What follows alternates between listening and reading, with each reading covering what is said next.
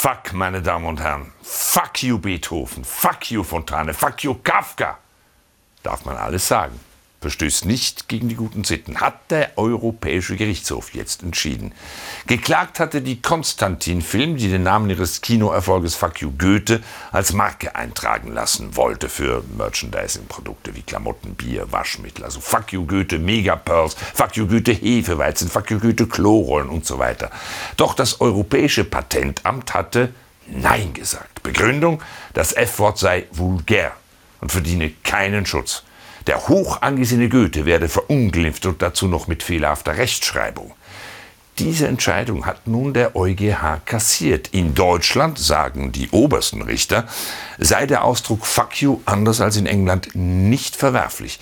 Die Fuck you Goethe-Filme seien erfolgreich gewesen, hätten auch verschiedenste Fördermittel bekommen und seien sogar vom Goethe-Institut im Unterricht gezeigt worden. Das äh, stimmt. Dazu vielleicht zwei Dinge.